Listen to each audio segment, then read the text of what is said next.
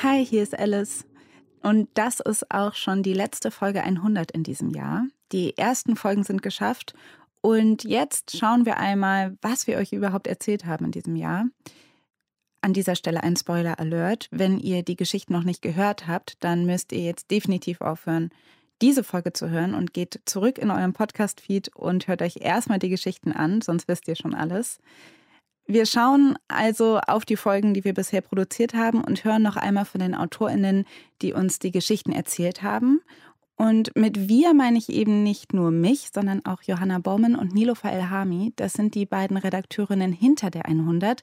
Und die sind gerade beide im Studio in Köln. Hallo, ihr beiden. Hi, Alice. Hallo. Deutschlandfunk Nova 100 Stories mit Alice Husters. Ich bin in Berlin. Wir sitzen also nicht zusammen.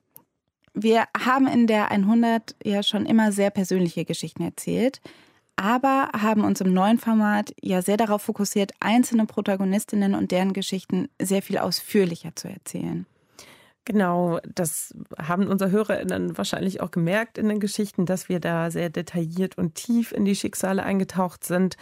Und in der ersten veröffentlichten Episode, ähm, da ging es um Chris und Ronny, zwei Halbbrüder, das verrate ich jetzt an dieser Stelle, die so, sich noch nie begegnet sind und erst kennenlernen, weil sie zufällig ins gleiche Hochhaus ähm, ziehen. Du kannst dich erinnern, Alice? Ich kann mich erinnern. Das war die Geschichte mit dem wahrscheinlich krassesten Twist. Anne Bohlmann hat diese Geschichte erzählt. Sie ist die Autorin des Stückes. Und sie hat uns auch eine Audionachricht dargelassen, in der sie über diese Szene aus dem Stück spricht, wo Chris und Ronny zusammensitzen bei einem Bier und sie denken, sie seien nicht mehr als Nachbarn. Und dann erzählt Ronny, dass er einen Halbbruder hat, den er nicht kennt, weil er als Baby zur Adoption freigegeben wurde. Und dann sagt Chris Folgendes. Sehr interessant. Ich erzähle mal meine Geschichte. Und dann habe ich mir erzählt, du, ich bin auch nach der Geburt zur Adoption freigegeben worden. Und habe meine Erzeugerin irgendwann mal gesucht. Und sie ist so und so. Und kommt von da und da. Ja, er hat dann gesagt, oh, jetzt muss selber schlucken. Boah. Ja, das ist ein Geburtsname. Tatsächlich. Sie stellen also in diesem Moment fest, dass die Halbbrüder sind. Genau, und dieser Moment, wo man ja auch merkt, dass Chris sichtlich emotional ist, darüber hat Anna noch mal was erzählt. Was die Arbeit an der 100 für mich wirklich besonders macht, ist, dass man sich so wahnsinnig intensiv auf einen Menschen einlässt. Und das ist sehr fordernd, weil Chris beim Erzählen und beim Eintauchen in die Szene die, die Tränen gekommen sind und ich auch ganz kurz ähm, nicht so richtig wusste, wie reagiere ich da jetzt am besten drauf. Und ich habe dann kurz gewartet und ihm ein Tempo angeboten. Das war dann auch, auch okay. Die Menschen lassen mich als Autorin teilhaben an, an sehr, sehr persönlichen Gedanken, an ihren Gefühlen. Und der schönste Moment für mich kommt eigentlich wirklich in der Regel am Ende, wenn, wenn wir im Studio sind und alle Einzelteile zusammengefügt haben und wenn wir dann das Stück am Ende gemeinsam hören und irgendwie klar ist, okay, jetzt ist es geschafft, jetzt ist es im Kasten. Das ist immer ein wahnsinnig schöner Moment. Ja, am Ende da im Studio, als wir da zusammen saßen und dieses Stück fertig gemacht haben, gab es aber witzigerweise echt mal eine Version, in der genau diese Stelle nicht zu hören war. Wir hatten sie mal kurz rausgeschnitten, einfach weil, naja, eigentlich ist es ja unsauber so ein bisschen. Ne? Chris äh, ja, dem kommen die Tränen und man hört eben Anne. Das ist auch eigentlich etwas, was sonst nicht vorkommt. Ja, aber wir haben ganz schnell gemerkt, dass es ohne auch nicht funktioniert. Also, weil es so eine emotionale Stelle ist. Und selbst jetzt, mhm. wenn ich diesen O-Ton, ich weiß gar nicht zum wievielsten Mal höre, sitze ich hier und grinse und habe echt so ein bisschen Gänsehaut. Also, der ist natürlich sehr, sehr stark und darf in dieser Geschichte nicht fehlen. Nee, das sind ja eben so Momente, wo diese Geschichten halt so wahnsinnig nahbar werden. Und das sind aber auch wahrscheinlich die Momente, wo halt am schnellsten irgendwas passiert, dass das Mikro nicht ganz rangehalten ist oder dass man irgendwelche Nebengeräusche hat. weil ähm, was man, glaube ich, oft vergisst bei der 100 ist, wie viel technische Sachen noch dahinter stecken. Also vom mhm. Interview bis zum gebauten Stück. Ja, und auch die echten Momente, wo unsere AutorInnen natürlich auf so eine Situation reagieren müssen, ähm, das ist sehr fordernd. Also das ist echt. Mhm. Ja, und man sitzt bei denen zu Hause. Ne? Anne hat äh, Chris besucht in der Wohnung, in der sie vorher noch nie war. Und man kommt sich da auch räumlich dann sehr nah und äh, mhm. muss dann erstmal gucken, wie man reagiert in so einem Moment. Genau. Ja. Wir wollen ja auch noch über die anderen Geschichten sprechen. Zum Beispiel auch die von Susi. Das war die junge Peruanerin, die einen US-Amerikaner kennenlernt, schwanger wird und mit Hilfe von Schleusern in die USA kommt, weil sie eben ihre Familie zusammenhalten will. Genau, und ähm, Vivian Schütz, die Autorin des Stücks, äh, sie lebt in New York und ist extra für diese Geschichte im Januar schon äh, in diesem Jahr nach Deutschland geflogen, um bei uns eben die ähm, Sprachaufnahmen zu machen. Und ähm, die Gespräche mit dir, Alice, die konnten wir erst ein bisschen später machen, nämlich im März ähm, war das eigentlich geplant, dass mhm. wir Vivian dann nochmal nach Deutschland kommen lassen, damit du mit ihr ja im Studio sitzen kannst. Dann kam Corona yes.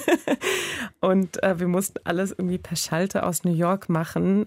Aber kannst du dich daran erinnern, Alice? Das war herausfordernd. Klar.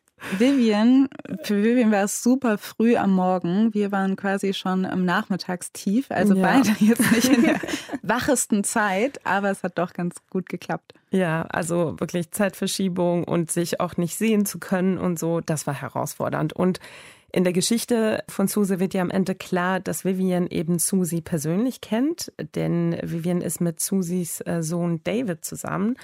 Und äh, zur Interviewsituation mit Susi hat uns Vivian das hier geschickt. Das Interview mit Susi, das hätte beinahe nicht stattgefunden, weil ich war dort für Thanksgiving zusammen mit David und es war klar, in den Tagen, die wir dort sind, werden wir miteinander sprechen. Aber natürlich bei so einer Familienzusammenkunft ist immer viel los und es ist wenig Raum, wenig Zeit da für so ein sehr ruhiges, konzentriertes Gespräch.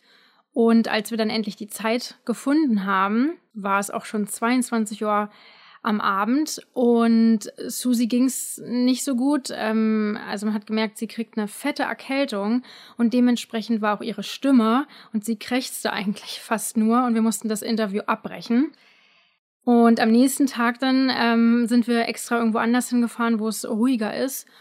Und da ging es dann los mit Autos, die die ganze Zeit äh, vorbeigefahren sind und super laut waren. Dann fing es an zu regnen, es gab ein Gewitter, wir mussten ständig abbrechen, was natürlich besonders schwer fällt, wenn man gerade über eine sehr emotionale Phase im Leben spricht, dann zu sagen, ah, Susi, können wir das bitte nochmal machen? Da war jetzt gerade ein bisschen viel Regen drauf auf der Aufnahme, aber wir haben es geschafft. Hat nur ein bisschen gedauert. Vier Stunden haben wir insgesamt gesprochen.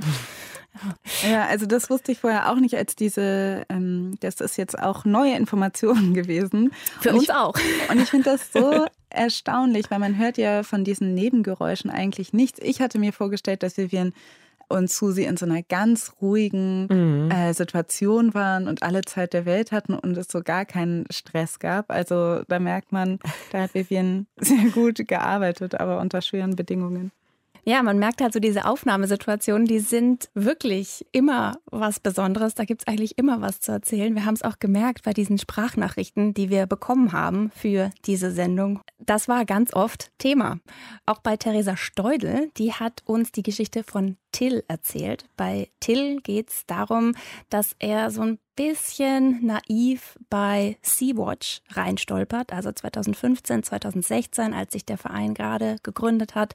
Und weder er noch der Verein damit gerechnet haben, was sich da auf dem Mittelmeer abspielen wird, wenn Tausende von Menschen versuchen, auf diesem Weg nach Europa zu kommen. Und Till muss eben einen Weg finden, um damit zurechtzukommen. Und zu der Entstehung dieses Stücks hat uns Theresa das hier geschickt. Ich habe mit Till in Leipzig aufgenommen, der wohnt er ja und ich komme auch aus Leipzig. Und als ich ihn dann am Abend vor der Aufnahme gefragt habe, wo er eigentlich wohnt, hat er zu mir gemeint, dass er gerade noch gar keine Wohnung hat, weil seine noch untervermietet ist und stattdessen im Van schläft. Und dann haben wir überlegt, wo wir dann jetzt eigentlich aufnehmen und haben kurzfristig einfach beschlossen, dass er zu mir kommt und haben uns dann ins Kinderzimmer meines kleinen Bruders gesetzt. Und meine Mutter war ganz enttäuscht, weil sie an dem Tag arbeiten musste, weil sie ihn eigentlich gerne kennengelernt hätte. Und sie wollte vor allem, dass er zum Essen bleibt, damit meine Brüder ihn kennenlernen. Die sind 18 und 15 Jahre alt und sind beide nicht so politikinteressiert. Und meine Mutter wollte gerne, dass die sich ein bisschen unterhalten und er äh, von der Sea-Watch erzählt. Ja, der Plan ist eben so nicht ganz aufgegangen, aber Till und Theresas Bruder, die haben sich trotzdem kurz getroffen und sie haben dann ein etwas anderes Gesprächsthema gefunden. Im Zimmer meines kleinen Bruders hängt ein großes Bild von der Figur aus einem Videospiel und Till zockt ja selber sehr gerne und hat das auch gleich erkannt. Und da haben sich dann die beiden stattdessen darüber ein wenig unterhalten. Das fand mein Bruder dann immerhin besser. Ich finde es eine schöne Anekdote, eine schöne Behind-the-Scenes-Story.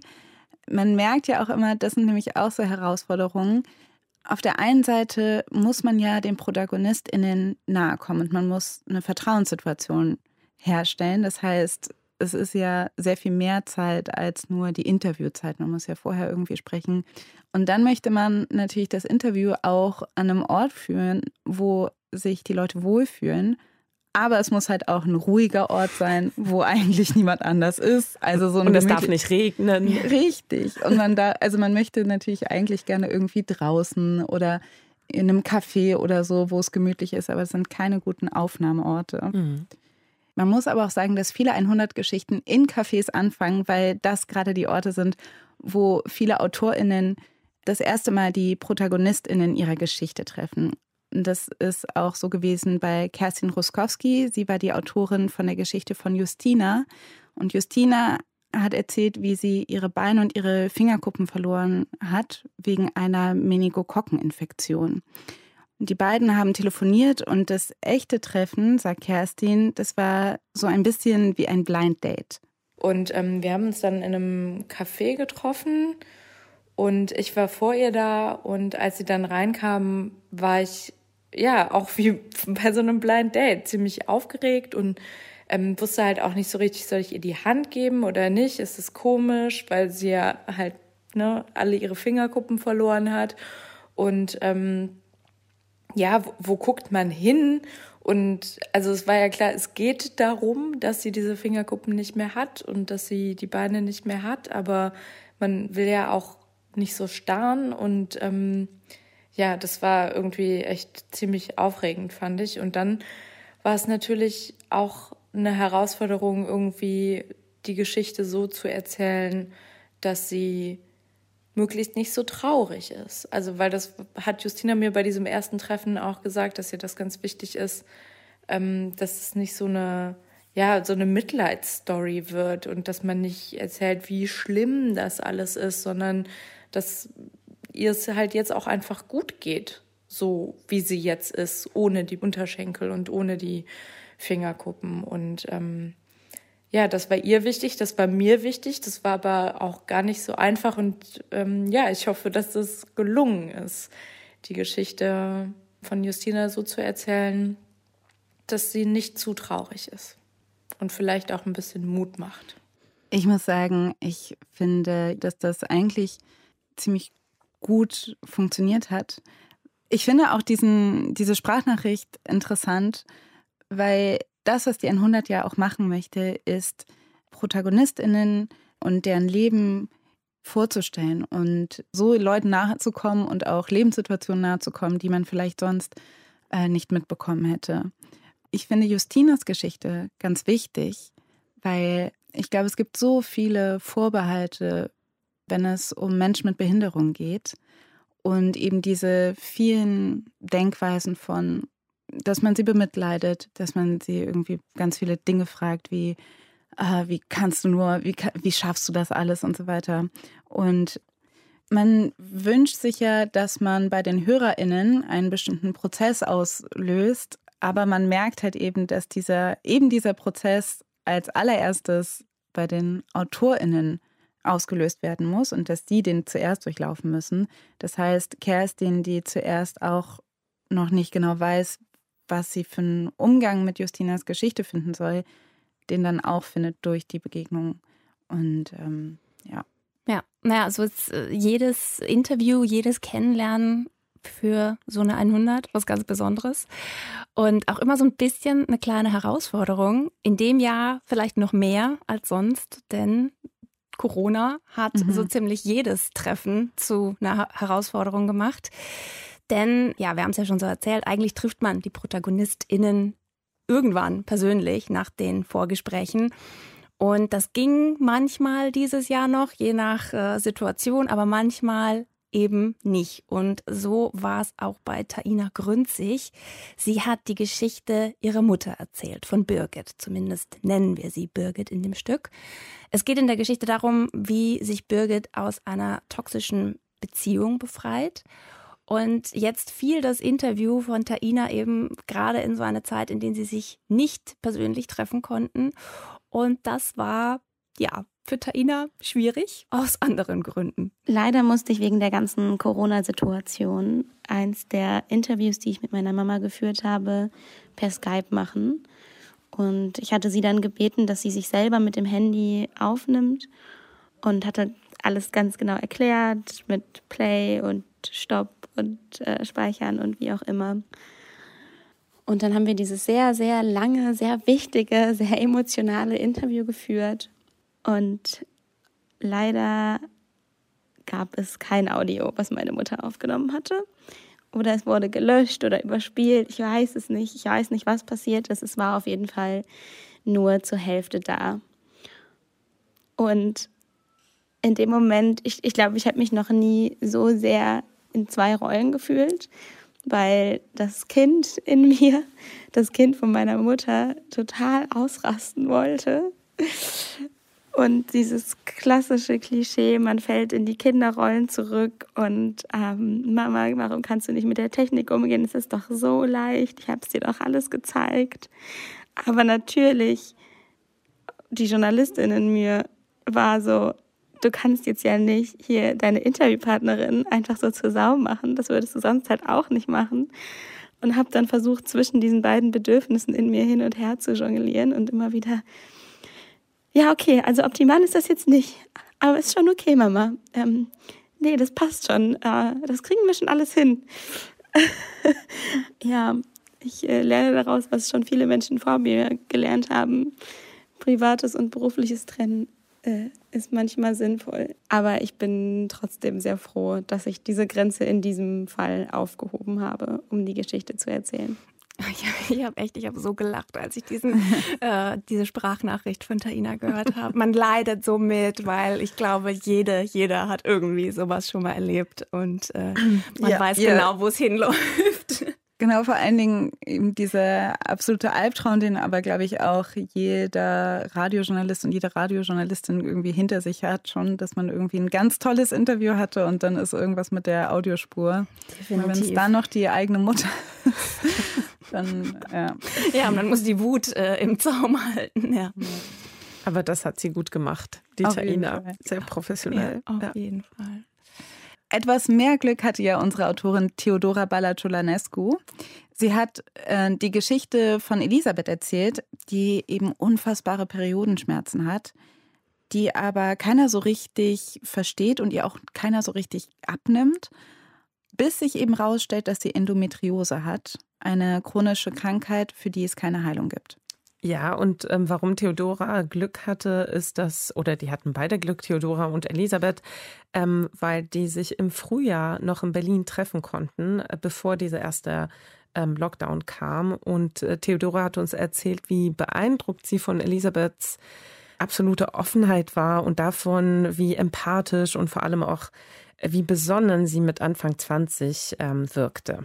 Elisabeth ist auch durch ihre Krankheit so geworden und das ist ein Teil ihrer Geschichte. Sie musste darum kämpfen, ernst genommen zu werden in ihrer Umgebung, in ihrer Familie und auch bei den Ärzten. Und sie musste darum kämpfen, behandelt zu werden. Und diesen Prozess, der sieben, acht Jahre lang angedauert hat und der wahrscheinlich immer noch andauert, den hat sie mir anhand ihrer Krankheitsgeschichte erzählt. Ich glaube auch, dass darüber reden oder sogar im Radio darüber reden, dass das auch ein weiterer Schritt in diese Richtung ist. Also auch darüber zu reden, dass die Periode für viele Frauen und Mädchen eine schmerzhafte Angelegenheit ist, dass man sich etwas bedröppelt fühlt, wenn man seine Tage hat oder dass man Heißhunger kriegt. Also ich merke jetzt schon, wenn ich darüber rede, dass mir die Sprache dafür fehlt. Und das ist eigentlich ein Anzeichen davon, dass, dass ich das zu wenig mache. Und Elisabeth, die kann das ganz toll. Also sie hat die Sprache dafür, um über die Periode zu sprechen, über Endometriose, über medizinische Angelegenheiten und ähm, auch über die Sexualität und auch über schmerzliche Erfahrungen. Und das, das finde ich total stark. Obwohl Elisabeth zehn Jahre jünger ist als ich, kann ich mir da auch auf jeden Fall eine Scheibe von abschneiden. Man merkt, wie das Theodora so, so nah gegangen ist. Und wir haben das hier auch total gemerkt, denn ähm, Elisabeths Geschichte war auf Instagram bei uns so einer der Beiträge im Rahmen der 100, der so die allermeisten Reaktionen bekommen hat und mhm. uns auch echt nochmal gezeigt hat, es ist super wichtig, über dieses Thema zu sprechen, über diese Krankheit zu sprechen und dass es einfach unfassbar viele Menschen gibt, die davon betroffen sind. Und in diesem Fall war das auch so, dass Elisabeth sich äh, letztes Jahr bei uns gemeldet hatte mit einem Mail, in der sie eben geschrieben hat, was sie alles da durchgemacht hat. Aber oft recherchieren unsere AutorInnen selbst die 100 Geschichten und manchmal ähm, sind sie dann auch auf der Suche nach was ganz anderem, also Geschichten oder Themen für ganz andere Projekte und finden dann so auf dem Weg so eine Seitenspur, was dann eben zu 100 passt. Und ähm, so ging es auch zum Beispiel Henrike Möller, die uns die Geschichte von Julia erzählt hat, die einen Suizidversuch überlebt hat. Ich hatte Julia angerufen, weil ich dachte, ich höre jetzt gleich eine schöne Geschichte über Freundschaft. So wurde mir das angekündigt. Ich hatte nämlich ihren Kontakt von einer Psychologin, die ich ähm, befragt hatte zum Thema, wie man Freunde in Krisen unterstützen kann. Und da meinte die Psychologin so, ah, ich habe hier auch ein gutes Beispiel, eine Klientin von mir, die Julia, die hat eine ganz tolle Freundin, die Anna. Und die würde wahrscheinlich auch mitmachen. Hier ist mal der Kontakt zu Julia. Ich rufe also Julia an und denke so, wie gesagt, jetzt kommt hier gleich eine happy Freundschaftsstory. Gut, ich wusste schon, natürlich ist Julia in einer Krise. Ich wusste, Julia ist depressiv, aber trotzdem dachte ich, das wird jetzt was Weiches, was Warmes, was Schönes. Und dann lässt sie so in dem Nebensatz einfach mal so droppen, die Julia, ja, also Anna war ja auch voll für mich da, als ich den Suizidversuch hinter mir hatte. Und mir klappt die Kinnlade runter. Damit hatte ich überhaupt nicht gerechnet wusste ich nicht. Erzählt sie dann von diesem Suizidversuch. Da musste ich erst kurz mit klarkommen. So wurde dann aus einer Freundschaftsgeschichte, die ich ursprünglich erzählen wollte, eine Geschichte über Schmerzen, physische und mentale Leiden und was es mit einem Menschen machen kann, wenn man das Gefühl hat, das ist zu viel, um es auszuhalten. Das ist nämlich auch die Sache. Ich glaube, 100 Geschichten leben auch ein bisschen davon, dass man ihnen begegnen muss und mhm. ähm, natürlich für euch auch ein bisschen schwierig, weil ihr seid für die Planung zuständig. Wir können und uns keine Themen suchen, sozusagen. Genau. Schwierig, ja. Und manchmal, weil Geschichten sich ja auch gerade anders entwickeln, weil man anfängt, darüber zu sprechen oder so. Mhm. Ja. ja. Genau. So ging es ja auch Vivian Schütz bei der Geschichte von Gina. Vivian haben wir ja schon mal gehört. Sie hat auch die Geschichte von Susi erzählt. Aber bei der Geschichte von Gina ging es darum, dass sie alles daran setzt, ihren großen Traum von einem Kind in die Realität umzusetzen. Und das, obwohl sie HIV-positiv ist. Anfang der 90er in New York, also einer Zeit, wo es kaum Behandlung gab für HIV oder AIDS. Und ihr droht auch noch, dass sie bei der Geburt erblinden könnte. Ich habe Gina 2019 kennengelernt, als ich auf der Suche war nach einer Person, die blind ist, beziehungsweise gerade im Prozess ist zu erblinden und habe sie über eine Blindenorganisation gefunden. Und als ich sie dann persönlich getroffen habe, hat sie mich überrascht mit dieser Info. Meine Erblindung hängt zusammen mit einer AIDS-Erkrankung. Da war ich erstmal total baff. Und anfangs wollte sie auch nicht, dass wir dazu Aufnahmen machen. Nicht, weil sie nicht darüber reden wollte, sondern das hing damit zusammen, dass sie ihren Sohn Aiden schützen wollte, denn der wusste zu dem Zeitpunkt, als ich sie getroffen habe, noch gar nichts darüber. Sie hat es ihm bis zu dem Zeitpunkt, als ich sie getroffen habe, verheimlicht, um ihn nicht damit zu belasten. Und sie hat immer auf diesen Moment gewartet, auf den richtigen Moment, ihm davon zu erzählen. Und deswegen hat sie mir dann auch gesagt, okay, das wird bald passieren. Er ist jetzt in einem Alter, da kann er damit gut umgehen. Ähm, ich muss nur den richtigen Moment finden. Und dann bin ich auch bereit, diese Geschichte zu erzählen mit meinem echten Namen. Und ein halbes Jahr später war es dann soweit. Und er hat es total entspannt aufgenommen. Sie hatte sich so den Kopf zerbrochen, hatte Angst vor seiner Reaktion, dass er sich sorgt, dass er wütend ist, dass sie ihm diese Information vorenthalten hat. Aber nee, es war alles gut. Aber daran merkt man ja auch nochmal, Gina hat eben AIDS bekommen, als es in den 90ern noch ein ganz anderes Stigma und einen ganz anderen Umgang mit dem Virus gab. Und ich habe das Gefühl, Aiden hat diese Information bekommen zu einem Zeitpunkt, wo schon ein anderer Umgang und eine andere ja, ja, ja Wissen und Einstellung einfach zu HIV ne, existiert in der Gesellschaft. Genau, habe ich auch den Eindruck. Mhm. Ich, das war jetzt auch ein schönes Beispiel für so eine Nebengeschichte, ne, die einfach die Vivian wollte eigentlich eine ganz andere Reportage über so diesen Prozess der Erblindung irgendwie machen und fand eben so eine 100-Geschichte. Und das ist auch wieder eben so ein Beispiel dafür, dass man die Geschichte verändert, indem man sie erzählt. So ja. ein bisschen. Manchmal kommt es ja dazu, dass ProtagonistInnen im Zuge der 100 Dinge in ihrem Umfeld klären oder ansprechen müssen, wie eben Gina. Und manchmal erfahren sie aber auch was komplett Neues, weil unsere AutorInnen im Zuge ihrer Recherchen Dinge aufklären, die vorher eben noch nicht so klar waren. Das ist zum Beispiel bei unserer Autorin Hannah Rau passiert. Sie hat die Geschichte von Kajetan erzählt, der mit 20 Jahren auf den Philippinen ein Kind gezeugt hat mit Carol und das Kind war nicht geplant. Da fragt man sich natürlich, okay, wie passiert das? Warum verhüten die nicht? Und das war tatsächlich die Geschichte eines jahrelangen Missverständnisses, denn Carol hatte gesagt zu Kajetan, beim ersten Mal, als sie miteinander geschlafen haben, I'm safe, mach dir keine Gedanken. Und Kajetan hat das so interpretiert, dass Carol die Pille nimmt oder dass sie nicht schwanger werden kann oder, oder, oder, oder. Und er hat auch nicht groß weiter nachgefragt, sondern dachte dann, okay, alles fein. Und tatsächlich gab es, als Carol dann schwanger war, irgendwie Konflikte zwischen den beiden, viel Unausgesprochenes. Kajetan hat seinen Sohn 14 Jahre lang nicht gesehen. Und dann haben sie sich wieder gesehen und sie haben sich vertragen und geeinigt. Und im Zuge meiner Recherchen und im Zuge meiner Gespräche mit den beiden ist mir dann klar geworden, okay, die haben immer noch nicht geklärt, wie das damals mit der Verhütung war. Und Carol hat mir das sehr freimütig erzählt und hat gesagt, nee, ich habe nicht verhütet, weil auf den Philippinen ist das nicht so einfach. Ich war zwar bei einer Frauenärztin, aber die wollte mir die Pille nicht verschreiben. Und ähm, dann habe ich gedacht, okay, okay, sie hat gar nicht verhütet. Wie hat sie das denn gemeint mit einem Safe? Ja, sie hätte eben auf ihren Zyklus geachtet. Und als sie beim ersten Mal miteinander geschlafen haben, da war sie sich sicher, jetzt kann nichts passieren.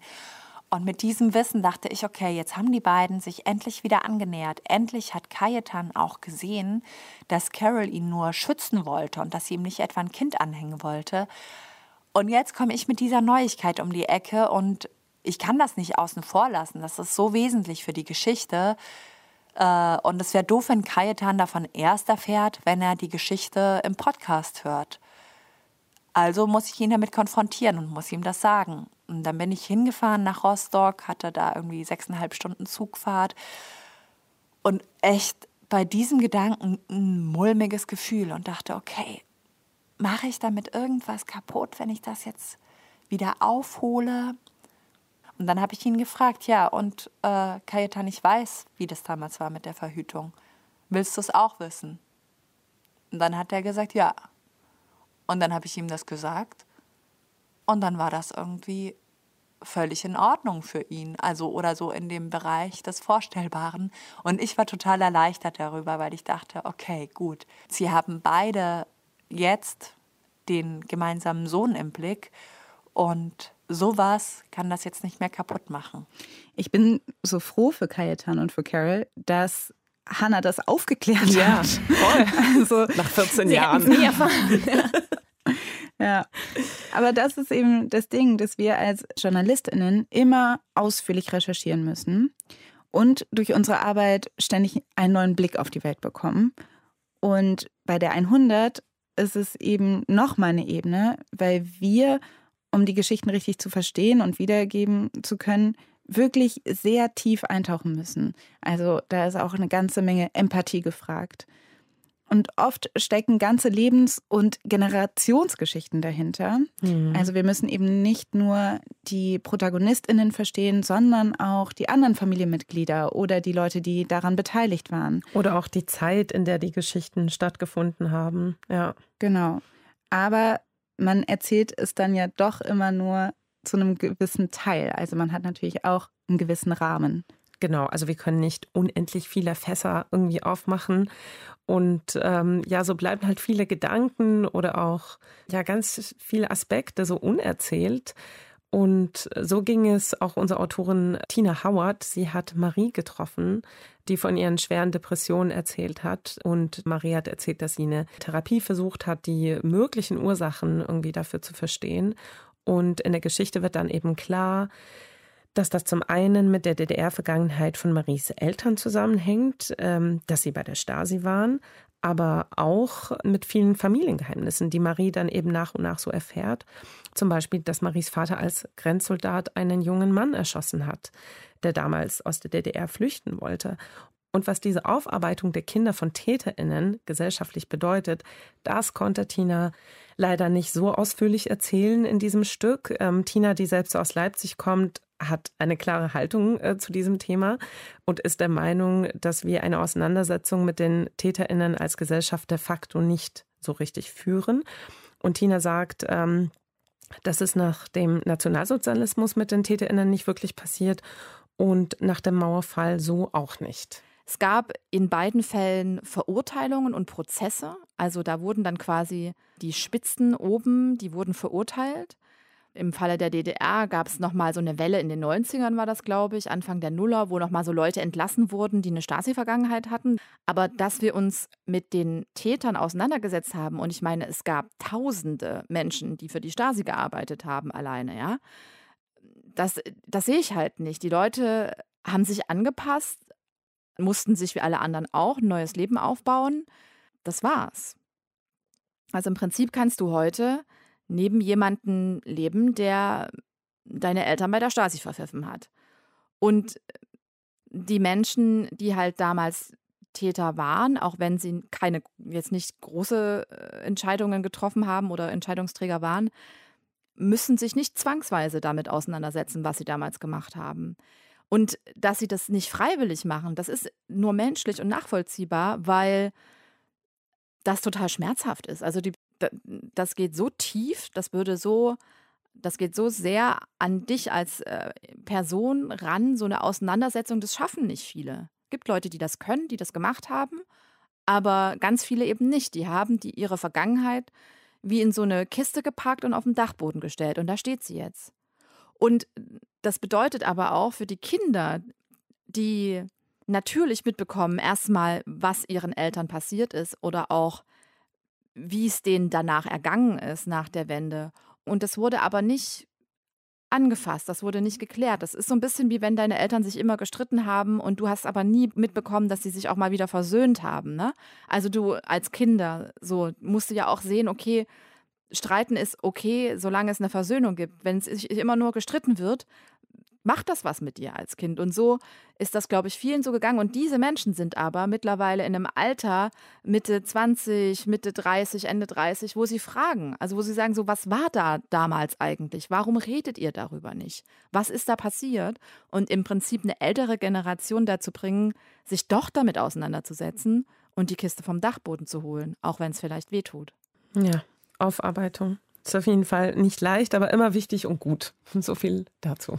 Und ich finde auch, dass ähm, die Geschichte, die Tina Howard erzählt hat, das so eindrücklich mhm. macht. Und dadurch ist es mir auch nochmal klar geworden, dass es so ein bisschen eine Aufgabe auch unserer Generation ist, mhm. sich eben noch mit der DDR und vor allen Dingen mit dem Fall der DDR auseinanderzusetzen. Ja, voll. Und also wie viel man davon lernen kann, so alleine bei so einer persönlichen Geschichte. Mhm. Ja, äh, da steckt ganz besonders viel drin, genau. Äh, auch so eine, ein Beispiel dafür, dass es mehr ist als nur diese Geschichte, die wir im Podcast erzählen, dass man als Autorin mehr mitnimmt aus so einer Begegnung. Vielleicht kann man sogar sagen, in manchen Fällen lernt man ein bisschen was über sich selbst. Ich glaube, mhm. für unseren Autor Linus Lühring trifft das schon so. Ich glaube, das darf ich so sagen. Also es klingt zumindest so, nach dem, was er uns erzählt hat. Linus hat nämlich für die 100 Franzi getroffen. In der Geschichte von Franzi geht es darum, dass Franzis Vater stirbt, als sie ein Teenager ist. Und in der Zeit danach hat sie, hat der ganze Rest der Familie da nie wirklich drüber gesprochen. Und Franzi erzählt Linus eben, wie sie ihre Trauer aufgearbeitet hat, was sie gelernt hat. Und für Linus gab es da eben noch eine weitere Ebene ich habe da einfach gemerkt, wie gut ihr diese Therapien getan haben, in denen sie sich einfach ganz stark mit sich selber, mit ihren Ängsten, aber eben auch mit ihrer Familie auseinandergesetzt hat und da eben ja einen ganz beeindruckenden Umgang mit ihren Gefühlen und mit ihren Erlebnissen gefunden hat und sich ja, so scheint es für mich einfach extrem geändert hat.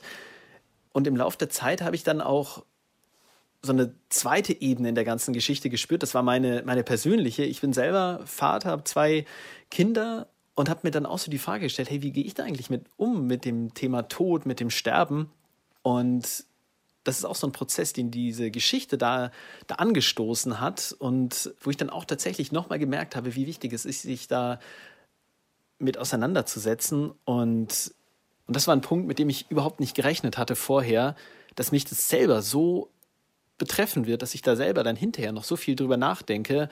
Das ist wirklich was, was ich von Franzi und ihrer Geschichte und ihrem Umgang gelernt habe. Ich glaube ja, das ist so ein bisschen heimlich auch der Grund, warum wir JournalistInnen das machen, weil wir selber so viel von den ProtagonistInnen auch lernen und ja, mitnehmen. Total. Sehe ich ja, auch so. Ich glaube, alles. es ist in, intensiv auf, auf allen Ebenen irgendwie. Also es ist auch eine sehr arbeitsintensive Zeit, aber man geht dann da raus und man denkt wirklich noch oft zurück an die Protagonistinnen. Also das sage ich jetzt auch so, weil ich ja früher auch mal ein paar Episoden für den 100 gemacht habe. Das ist definitiv so. ja. ja. So ging es ja auch Caro Hantjes. Sie hat die Geschichte von Rebecca erzählt, die mit einer kranken Leber geboren ist und dadurch viele Einschränkungen im Leben hat. Und gerade in der Pandemie kämpfen viele Menschen in ihrem Alltag, auch Caro. Aber besonders schwer haben es eben Risikopatientinnen wie Rebecca. Im Moment denke ich vor allem an Rebecca, weil mich dieser Corona-Winter nämlich wirklich fertig macht. Ich habe mich immer für eine Einzelgängerin gehalten und äh, deswegen ehrlich gesagt keine Ahnung gehabt, wie sehr ich Gruppen liebe und wie sehr ich Situationen liebe, in denen man einer Gruppe oder einer Masse von Menschen ganz nah ist und schwitzig mit denen so bei Konzerten oder bei Partys, wenn man sich so in den Armen liegt und zusammen rumjohlt und sich so ins Gesicht atmet. Das alles, das mag ich offensichtlich richtig gerne, weil ich das wahnsinnig vermisse im Moment. Und dass das nicht geht, das macht mich im Moment oft traurig. So traurig, dass ich keine Lust habe, aufzustehen und zur Arbeit zu gehen, weil ja sogar meine Arbeit eigentlich davon lebt, dass ich Menschen begegne, so face to face, von Angesicht zu Angesicht. Aber es geht jetzt nicht. Und während ich mich neulich in so einem Corona-Gedankensumpf gewälzt habe, dachte ich an Rebecca. Weil Rebecca, die hat sich sehr lange Zeit danach gesehnt, einfach gesund zu sein. Und die musste lernen, dass sie es auch nach zwei Transplantationen nicht ist und auch niemals gesund sein wird. Und dass sich das jeden Tag in ihrem Leben auswirkt. Ich muss öfter mal irgendwo absagen. Ich muss sagen, hey, heute geht es mir nicht so gut. Ich liege im Bett mit Wärmflasche, weil meine Milz wehtut. Oder ja, merke halt, dass wenn ich mir irgendwas vornehme und es nicht schaffe, weil es mir nicht gut geht, dass das, davon die Welt nicht untergeht. Und die Welt geht auch jetzt nicht unter. Auch wenn sie wegen Corona zu Hause sitzen muss, weil sie zur Risikogruppe gehört. Weil Rebecca hat durch ihre Geschichte gelernt, immer auch was Positives zu finden und es sich schön zu machen. Egal wie blöd alles andere ist.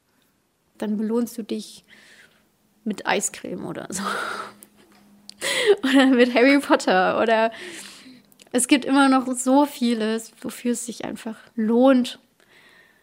Und ich merke auch, dass der Lebensstil, den ich durch meine Krankheit gezwungenermaßen führe, sehr gut ist. Und ich finde, das ist ein sehr, sehr gutes Leben. Genau. Eiscreme, Harry Potter und vor allem eure Geschichten, die mir eine neue Perspektive geben. Und deswegen würde ich gerne mal sagen, danke Rebecca, danke an alle anderen Menschen, die ihr die Tür zu eurem Leben aufmacht und das Vertrauen habt, dass ich und andere Autoren eure Geschichten in eine Form bringen dürfen. Damit bringt ihr mich gerade auch durch den Winter. Mhm. Und uns auch. Uns ja. auch. Wir sagen auch Dank Danke. einfach nur äh, anschließen, weil ich glaube, das ist nochmal so ein wichtiger Punkt. Wir haben Geschichten erzählt von Menschen, die alle guten Grund gehabt hätten, vollkommen zu verzweifeln und aufzugeben und ja. zu sagen, das war's. Und sie haben es nicht getan und haben einen Weg gefunden, sehr individuell, sich wieder aus diesem Loch, in dem sie waren, herauszuziehen. Und ich glaube auch, dass wir alle Tipps und all diese Geschichten gerade sehr gut gebrauchen können. Ja, finde ich auch. Und ich freue mich auch, dass wir nach unserer Winterpause noch mehr Geschichten hören werden, neue Geschichten hören werden, auch von altbekannten Stimmen, wie zum Beispiel dieser hier. Hallo, Paulus Müller hier. Ich durfte ja letztens auch eine 100-Geschichte präsentieren, und zwar die von Henrike Möller über Julia. Und das war eine wunderbare Erfahrung. Es war ja eh eine, eine ganz, ganz tolle und beeindruckende, auch schwere Geschichte. Aber das Ganze hat bei mir, naja, nochmal so eine besondere Vorfreude ausgelöst, weil seitdem freue ich mich noch viel mehr, die Geschichte erzählen zu können, an der ich gerade arbeite. Das wird eine sehr leichte Geschichte, relativ fröhliche Geschichte, würde ich sagen, aber gleichzeitig auch sehr emotional und bewegend. Ich glaube, das können wir auch gut gebrauchen. Leicht, fröhlich, aber Dann im nächsten Jahr. Also wenn das nicht ein Teaser ist, Paulus Müller. Ja, finde ich auch. Nile und Johanna, vielen Dank, dass ihr heute bei der letzten 100-Folge im Jahre 2020 dabei wart.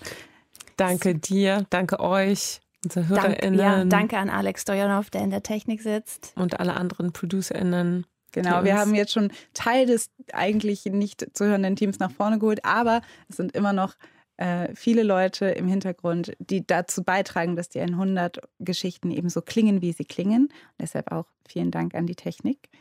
Und dieses Jahr geht ja für die meisten von uns ganz anders zu Ende als andere. Manche würden jetzt zu ihren Familien fahren, tun es aber nicht. Andere fahren vielleicht zu ihren Familien, verzichten dafür aber auf andere Sachen. Machen wir uns nichts vor, es wird echt hart dieses Jahr und die letzten Meter davon. Und deshalb vergesst nicht, Sachen zu machen, die euch gut tun, in dem Rahmen, in dem es möglich ist. Ich wünsche euch auf jeden Fall eine Auszeit. Verdient hätten wir sie alle. Achtet aufeinander und vor allen Dingen achtet auf euch selbst. Wir sind am 15.01. wieder da. Bis dahin erreicht ihr uns per Mail unter 100.deutschlandfunknova.de. Ich freue mich schon auf neue Geschichten, die euch hoffentlich diesen Corona-Winter ein bisschen leichter machen werden. Ich bin Alice Hastas. Bis bald. Deutschlandfunk Nova 100 Stories mit Alice Hastas.